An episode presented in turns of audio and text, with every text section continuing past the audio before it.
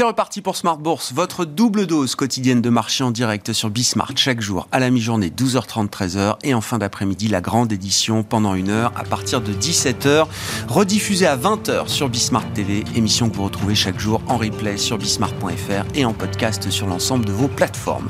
Au sommaire de cette édition de la mi-journée, des marchés qui euh, temporisent, on l'a déjà vu sur euh, les dernières séances, euh, proches des records historiques toujours pour le CAC 40, un record qui a été marqué il y a à peine 48 heures encore et donc euh, des marchés qui euh, temporisent, je le disais, avant l'échéance technique de demain, qui sera donc l'échéance mensuelle du mois d'avril, avec l'expiration d'un certain nombre de produits dérivés, de contrats, de futurs sur indice. L'expiration du futur CAC est prévue demain à 16h et justifie sans doute euh, le peu de prise de risque qu'on voit aujourd'hui du point de vue des indices boursiers.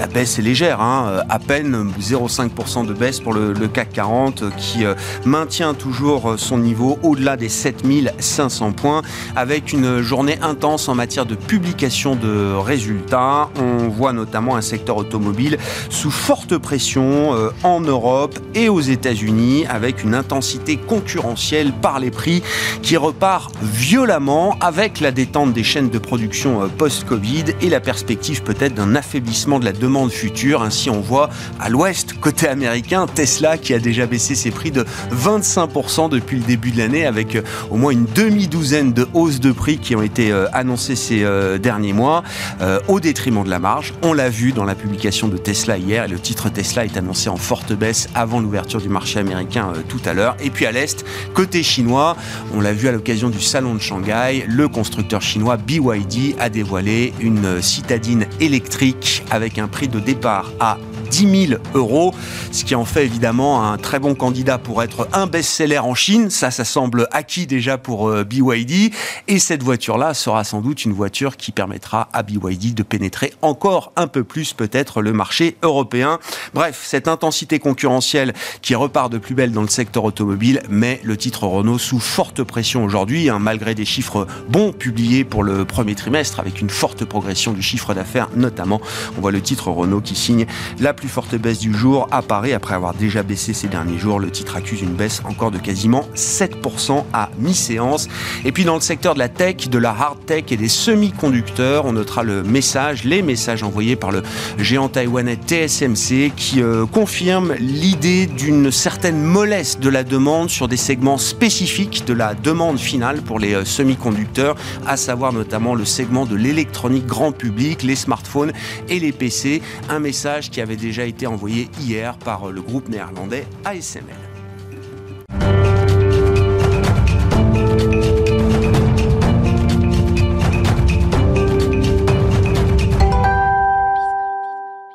Quelques commentaires et euh, quelques analyses sur la situation de marché après le choc bancaire du mois de mars, le stress bancaire du mois de mars. Euh, les marchés semblent être dans une phase de normalisation. Nous en parlons avec Alexandre Tavadzi, responsable CIO Office et recherche macro chez Pictet Wealth Management, avec nous en visioconférence depuis Genève. Bonjour Alexandre, merci beaucoup d'être d'être avec nous. Un mois, un peu plus d'un mois après les événements bancaires, euh, SVB, signature aux États-Unis, Crédit Suisse en Europe. On, on, constate effectivement une certaine normalisation du marché qui se traduit par la remontée des indices actions avec une, baisse assez nette quand même de la volatilité sur les marchés actions. Et quand on voit sur le marché obligataire une remontée des rendements euh, obligataires, hein, les taux longs ont remonté de quelques dizaines de points de base euh, ces dernières semaines aux États-Unis et en Europe, mais dans une ambiance qui reste là extrêmement volatile en opposition à ce qu'on peut constater sur les marchés euh, actions. Qu'est-ce qu'on peut dire de cette situation à ce stade? Alexandre en fait, la question qui se posait au moment de la crise bancaire était de savoir si on avait un risque systémique. On s'est rendu compte que non, euh, pour deux raisons. C'est qu'essentiellement, il n'y avait pas de transmission de ce mécanisme-là en Europe. On le savait, les banques européennes étaient beaucoup plus stables et étaient soumises à une réglementation beaucoup plus stricte. Et aux États-Unis, les autorités très rapidement ont pris des mesures qui ont permis d'éviter une contagion à l'ensemble du système. Et donc le scénario de récession probable ou encore beaucoup plus marqué que ce qui pouvait être imaginé auparavant ne se réalise pas à partir du moment où le secteur bancaire arrive à fonctionner. Et puis depuis, on a eu quelques annonces de résultats, notamment des grandes banques aux États-Unis, qui montrent qu'en gros leur business model se comporte bien, les résultats sont bons.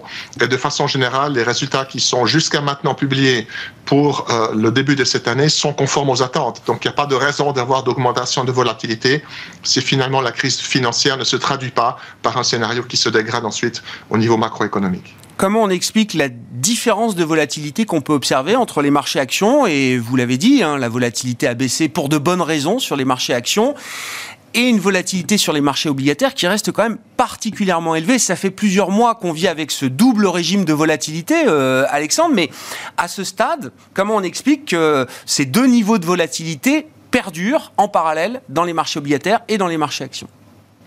Alors, du côté des marchés actions, on a moins d'incertitude aujourd'hui, puisque finalement, les résultats continuent de confirmer que le secteur corporé se comporte bien. La réouverture du marché chinois est en train d'aider tout un segment qui est le segment de la consommation du luxe. Donc, on enlève une incertitude qui était euh, ce, qui va se passer en Chine et, son impact. Donc, du côté des marchés actions, on est plutôt rassuré de ce qui est en train de se passer. Et du côté des marchés obligataires, l'incertitude sur l'évolution des banques centrales est toujours euh, totale. On ne sait pas si le prochain mouvement sera de 25 points de base. Si on écoute des discours des différents membres de la Fed, certains nous disent qu'il faudra continuer à lutter après, on va s'arrêter d'ici d'ici le mois de mai. Donc on voit une incertitude de ce côté-là. En Europe, on voit que les paramètres d'inflation restent supérieurs à ceux des États-Unis, donc probablement plus de continuation en termes de politique monétaire européenne. Et puis on a eu les récents chiffres en Grande-Bretagne qui montrent que l'inflation continue à rester un problème.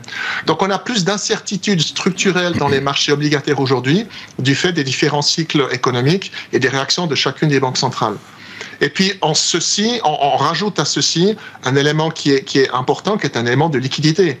Les banques centrales sont en train de se retirer des marchés obligataires, elles l'ont indiqué, c'est ce fameux QT, ce qui fait qu'on a moins de liquidité parce qu'on a plus ces acheteurs structurels qui viennent à chaque émission d'obligations gouvernementales qui vous permettent ensuite d'assurer un minimum de liquidité. Et donc, si on a moins de liquidité, on a un mouvement des prix qui est plus important. C'est probablement ce qu'on enregistre dans les paramètres de volatilité. Sur le front de l'inflation, Alexandre, est-ce qu'on est en train euh, de, constater des histoires euh, de plus en plus divergentes de part et d'autre de l'Atlantique? Le postulat de départ, il y a quelques mois, était de dire il y a un décalage temporel entre le phénomène inflationniste qu'on a observé d'abord euh, aux États-Unis, au Royaume-Uni, puis en zone euro on a l'impression, et l'exemple britannique est assez euh, intéressant de ce point de vue-là, que les deux histoires sont en train de diverger et qu'il ne s'agit plus simplement d'un décalage temporel. La nature de l'inflation devient très différente en Europe et aux États-Unis. C'est exactement ça. Euh, aux États-Unis, on commence à voir les prémices d'un ralentissement du marché du travail, qui était une des conditions qui aurait permis à la Fed d'arrêter de remonter les taux d'intérêt. On y arrive. Euh, les premiers éléments que l'on voit, c'est peut-être moins d'offres, moins de recherche d'emploi de la part des entreprises. Les entreprises qui commencent à indiquer qu'elles vont peut-être moins continuer à monter les salaires. Donc on arrive finalement à ce que, à ce que recherchait la Réserve fédérale.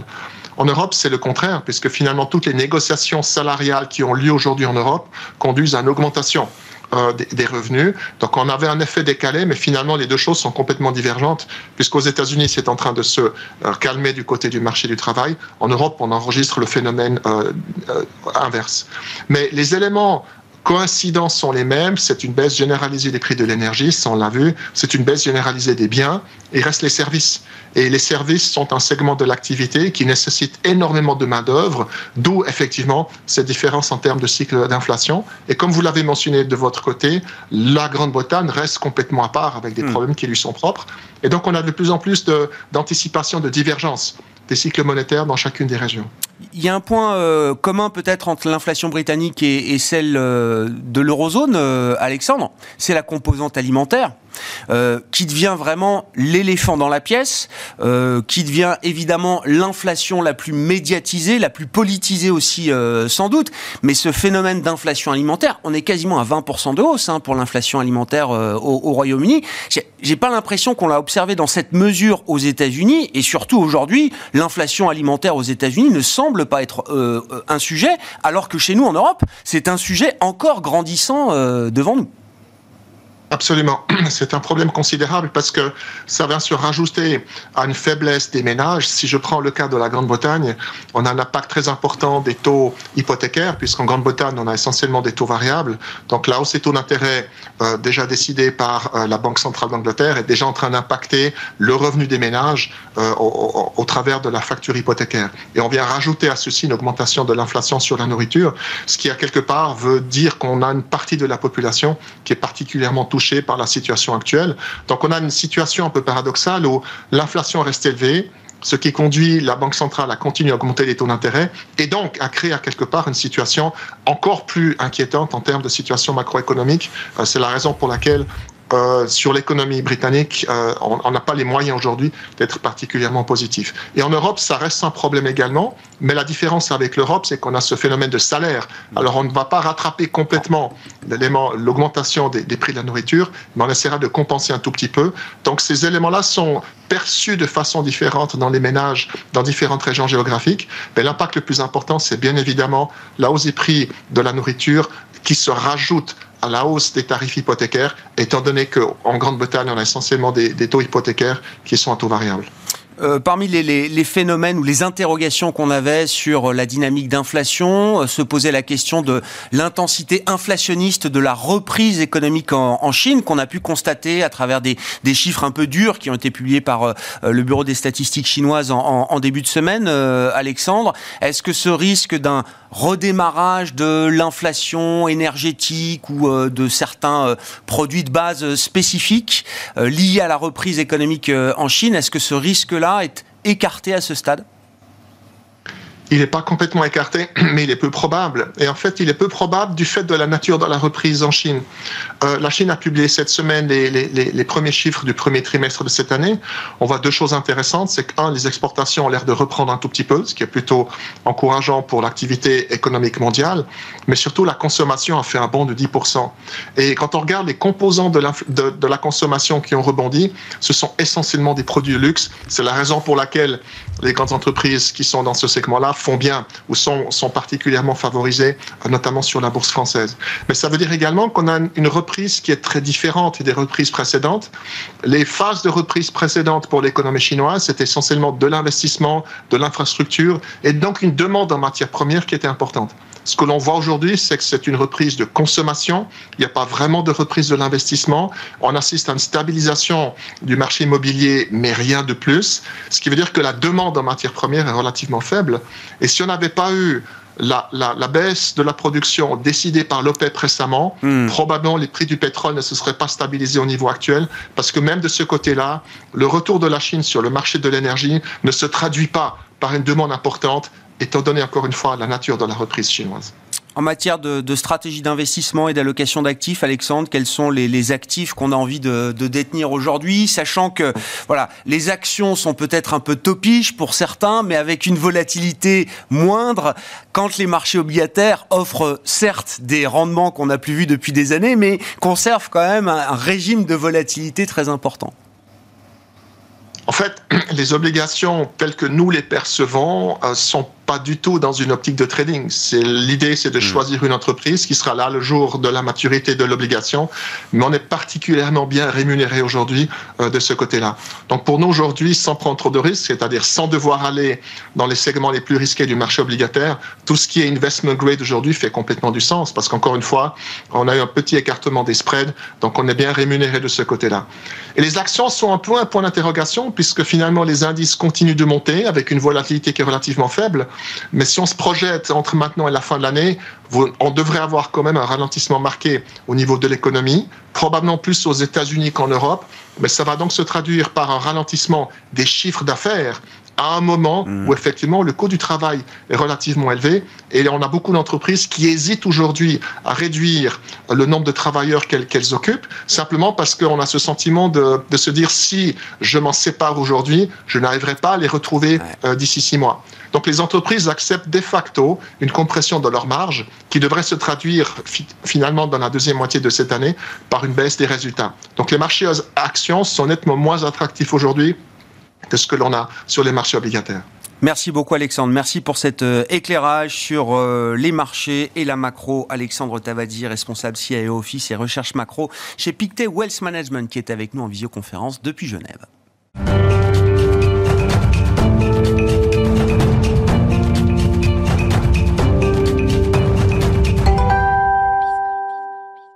Revenons à cette discussion de marché avec l'enjeu des euh, résultats euh, microéconomiques qui sont publiés en ce moment et Franklin Pichard qui est à mes côtés en, plateau, le directeur général de Kipling Finance. Bonjour euh, Franklin. Bonjour Grégoire. Merci beaucoup d'être d'être avec nous. C'est tout l'enjeu hein, dont on vient de discuter avec Alexandre. l'enjeu des marges. Les résultats du premier trimestre, semble-t-il, vont démontrer que les marges tiennent jusqu'à présent. La question étant de savoir pour combien de temps encore. Voilà, je crois que ça se résume, et Alexandre finissait par ça. Je pense que c'est l'élément très important. Euh, la grosse question et le focus des prochaines semaines et des prochains mois sera sur les marges des entreprises. Vous en avez parlé au début de votre intervention en parlant de, du phénomène euh, chinois automobile. Euh, Renault a sorti des résultats incroyables, plus 30%, je crois, autour. mieux qu'attendu, un chiffre d'affaires tout et le titre perd entre 6 et 7% ce matin. Il a perdu 10% déjà en deux séances, là. Hein. Exactement. C'était dans les plus fortes hausses de l'année. Elle caracolait, elle surperformait le CAC. Et puis là, on voit que, confronté à une concurrence chinoise, euh, il va falloir revoir sa copie. Est-ce que Renault pourra euh, sauver ses marges? Est-ce que, effectivement, on peut rester campé sur ces idées très euh, européennes du pricing power où on dit que non, on, on maintient ses prix parce qu'on a la qualité, mais jusqu'à jusqu'à quel point Et puis on retrouve ce phénomène un petit peu dans tous les secteurs, un peu partout. Ah Et c'est vrai que on n'en est qu'au début hein, de la, saison des publications et on a été un petit peu porté par le luxe et les banques au départ, mais on s'aperçoit que depuis c'est un peu mitigé. Là, on a une Tesla après euh, la, clôture des marchés américains. On va voir l'effet que ça produira aujourd'hui euh, sur, euh, sur la valeur, mais on voit que déjà en dehors du phénomène chinois, l'effet contagion de Renault aujourd'hui, c'est dans les perspectives de l'ouverture de Tesla. Et on parle de Renault, mais Stellantis, Michelin, Valeo, tout le secteur automobile et les équipementiers ne sont pas à la fête aujourd'hui, alors qu'il n'y a encore que quelques jours ou quelques semaines. Là, les chaînes de production et d'approvisionnement s'amélioraient et tout le monde voyait euh, un avenir un petit peu euh, pérenne pour le secteur. C'est intéressant parce que entre le luxe et l'auto, on a peut-être deux extrêmes en matière de, pricing power ou en tout cas d'intensité euh, concurrentielle le pricing power est structurel dans le luxe, j'allais dire quel que soit le, régime de croissance ou euh, d'inflation, ce sont des groupes qui l'ont montré encore sur les, derniers euh, chiffres du, trimestre, qui ont cette capacité quasi euh, permanente de monter leur prix tel qu'ils le souhaitent. Dans l'automobile, il y a eu la parenthèse Covid, avec l'embouteillage dans les chaînes de production qui a permis effectivement de produire les véhicules à plus forte marge et donc de se trouver un pricing power euh, presque inédit. Sauf que, vous le dites très bien, euh, dès que la détente des chaînes de production se met en place, l'intensité concurrentielle repart aussi vite, aussi, vite, aussi vite. On le voit et c'est euh, peut-être qu'on a sous-estimé au départ en prenant nos positions. Donc euh, là, pour le moment, on en a largement profité. Hein, bien sûr. Mais c'est vrai, mais ça n'est pas vrai que pour l'automobile. Là aussi, vous l'avez évoqué. On a parlé des, des, des, semi-conducteurs. On a parlé euh, des publications aujourd'hui.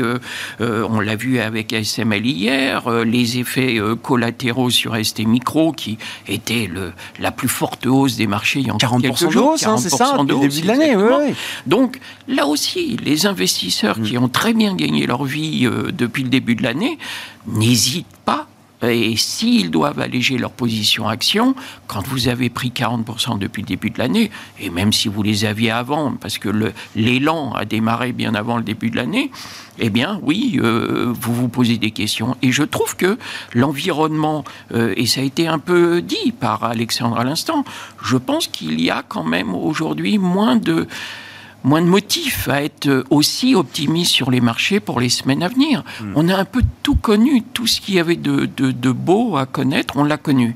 Aujourd'hui, on a eu la clôture d'hier soir, qui était le plus haut historique qu'on ait connu, pas en séance, non, non, en, clôture. Qu'est-ce qu'on peut espérer de mieux aujourd'hui? Je ne vois pas grand-chose. Et on a des discussions, des publications, euh, euh, des interventions stratégiques et autres qui eux-mêmes ne, le voient pas Alexandre aussi le disait. Hmm. Euh, je vois le plus potentiel de potentiel est moins intéressant. moins intéressant. Et on voit une sorte de flottement. On voit des, des volumes qui sont un petit peu moindres. Hein. On a eu moins de 3 milliards hier. Donc, les investisseurs se posent des vraies questions. Ils n'ont pas envie de vraiment sortir parce qu'à chaque fois qu'on est sorti, on s'est pris la porte de salon dans la figure, le marché repartait tout de suite derrière ou ne corriger pas plus d'une ou deux séances. Donc... Puis on peut pas dire que les investisseurs soient surexposés au marché action. Euh, et, hein. on est, et on est, moi le premier, on n'est pas surexposé. Ah on avait déjà fait des ventes de précaution. Après le papier, on le gardait. Et puis quel arbitrage sectoriel? On peut même pas se dire c'est la fin des cycliques. On va aller sur des valeurs plus défensives. Les valeurs défensives ont surperformé les valeurs cycliques depuis six semaines. Hmm. Et elles sont au plus haut. Vous prenez les télécoms, vous prenez Orange. Orange a un parcours incroyable depuis le début de l'année. Vous avez un rendement incroyable. Vous prenez la santé. Bah, Sanofi est toujours au-dessus de 100 euros, à 101 euros. Donc, ce ne sont pas des niveaux auxquels on aime bien la racheter autour de 80-85 euros. À 101, on attend un repli. Donc, si elle avait été à 80-85, on aurait certainement fait des arbitrages sectoriels euh, et autres, et on serait revenu sur un peu plus. Mais un, on les a, on les avait un petit peu allégés, et donc on ne les réinvestira pas au-delà de 200 euros, tout comme les, euh, les, télécoms, on ne reviendra pas dessus, elles sont au plus haut aussi. Donc, les, les, indices sont un peu capés et on ne voit pas trop aujourd'hui, à la faveur même des publications qui n'ont pas la même dynamique que euh, celle d'il y a 15 jours, euh, pourraient nous, nous emmener euh, encore, encore plus haut et vers les 8000 par exemple. Donc c'est vrai que c'est une période un petit peu inconfortable. Qu'est-ce qui va euh, faire la tendance là dans les prochains mois, les prochaines semaines? Bon, la séquence résultat, on verra comment elle se déroule, on verra comment les marchés euh, réagissent. On va assez vite derrière revenir aux banques centrales, bien sûr, avec les réunions du, de début mai pour la Fed et la BCE. Donc d'ici demain, demain vous l'avez dit, il y a les trois sorcières. Il y a l'échéance. Donc euh, échéance des trois sorcières. Donc ça pèse aussi sur la tendance pour aujourd'hui et pour demain. Et puis effectivement, le 3 et le 4 mai, on a la Fed et la BCE. Et puis on l'évoquait tout à l'heure au plateau, euh, euh, le, plafond de la dette aux États-Unis, qui sera un sujet qui risque d'être euh, très nerveux et nerveux au niveau politique aux États-Unis. Et l'effet pour nous, c'est qu'il va y avoir une incertitude sur les marchés et que ça, les marchés n'aimeront pas. Donc, cherchons le déclencheur. Hein. Qu'est-ce qui peut déclencher effectivement une consolidation ou un retracement dans, dans ces marchés actions? Est-ce que ça peut être les résultats? Est-ce que ça peut être les banques centrales? Sachant que ça, ce sont des sujets qui sont quand même euh, regardés de près par tout le monde, discutés euh, en permanence. Une inconnue possible, oui, c'est la situation de tension politique aux États-Unis autour de, autour de la dette. Ce n'est pas qu'une hausse des marchés depuis 4 mois, c'est une hausse des marchés depuis le 29 septembre. Donc on a une séquence euh, qu'on n'a jamais connue. Aujourd'hui, avec quand même ces, ces, éléments sur une récession peut-être courte, les taux, euh, où la chose n'est pas dite, euh, Alexandre leur disait, on, parle de 25 points de base, mais et comme étant la dernière avant une longue pause, euh, c'est-à-dire jusqu'à la fin de l'année. Mais rien n'est moins sûr. Donc effectivement, on, a un environnement qui va être complexe et qui ne milite pas, en tout cas, en faveur d'une poursuite de la hausse inconditionnelle des marchés, parce que les éléments ont un petit peu changé aujourd'hui. Hmm. Donc la stratégie est plutôt d'alléger encore un peu les, les, positions? Est-ce qu'on trouve quand même, euh, je ne sais pas, à travers euh, des, rotations ou des secteurs en retard, est-ce qu'on trouve encore des idées à ce stade euh, pour éviter d'être peut-être dans une logique trop directionnelle si le potentiel des indices est, épuisé? Oui, il y a toujours, parce que la tendance sur, on parlait de politique géopolitique par extension, les valeurs d'armement restent quand même une tendance longue. On a eu les taux d'occupation des avions On sait que euh, le trafic aérien est en, forme. Alors c'est euh, peut-être à travers des compagnies, peut-être à travers des titres comme ADP. il y a également toujours les, constructeurs, hein, constructeurs ou équipementiers, que ce soit Airbus, que, ce soit Safran, que ce soit l'ensemble du secteur. Il y a des titres sur lesquels on peut rester positionné et si on était un petit peu euh, sous-pondéré, de revenir à des pondérations équitables. Voilà un petit peu l'environnement. Mais comme on le disait, la santé est à son prix, euh, beaucoup de secteurs sont à leur prix, et également, et j'ai vu aussi euh, Eric Ritter chez nous, qui est un gérant obligataire, qui, qui en parlait et qui disait, moi, là, j'ai pris aussi un virage sur mon secteur obligataire. Aujourd'hui, j'arrive à avoir de la décote, j'arrive à avoir du papier, et j'ai des papiers à échéance 2024 euh, proche, donc 2024-2025. Je n'attends que le remboursement opère d'ici six mois, un an, un an et demi. Et rien que là, vous avez de la la performance embarquée et qui est totalement sécure et, assurée. Oui, c'est sûr que cette alternative-là, nouvelle, oui. elle est quand même incroyable pour euh, les investisseurs. Hein. Elle est incroyable quand à un moment on est un petit peu plus euh, flottant sur l'évolution à court terme du marché des actions. Merci beaucoup euh, Franklin. Merci d'être avec nous euh, tous les 15 jours, le jeudi à 12h30 dans Smart Bourse pour un, point sur euh, les marchés, les marchés boursiers notamment. Franklin Pichard, directeur général de Kipling Finance qui était avec nous en plateau avec une séance de consolidation aujourd'hui pour les indices européens cette veille d'échéance mensuelle. À mi-séance, le CAC est en léger repli de 0,4%, toujours au-delà du niveau des 7500 points. Voilà pour cette édition de la mi-journée. On se retrouve à 17h tout à l'heure en direct sur Bismart.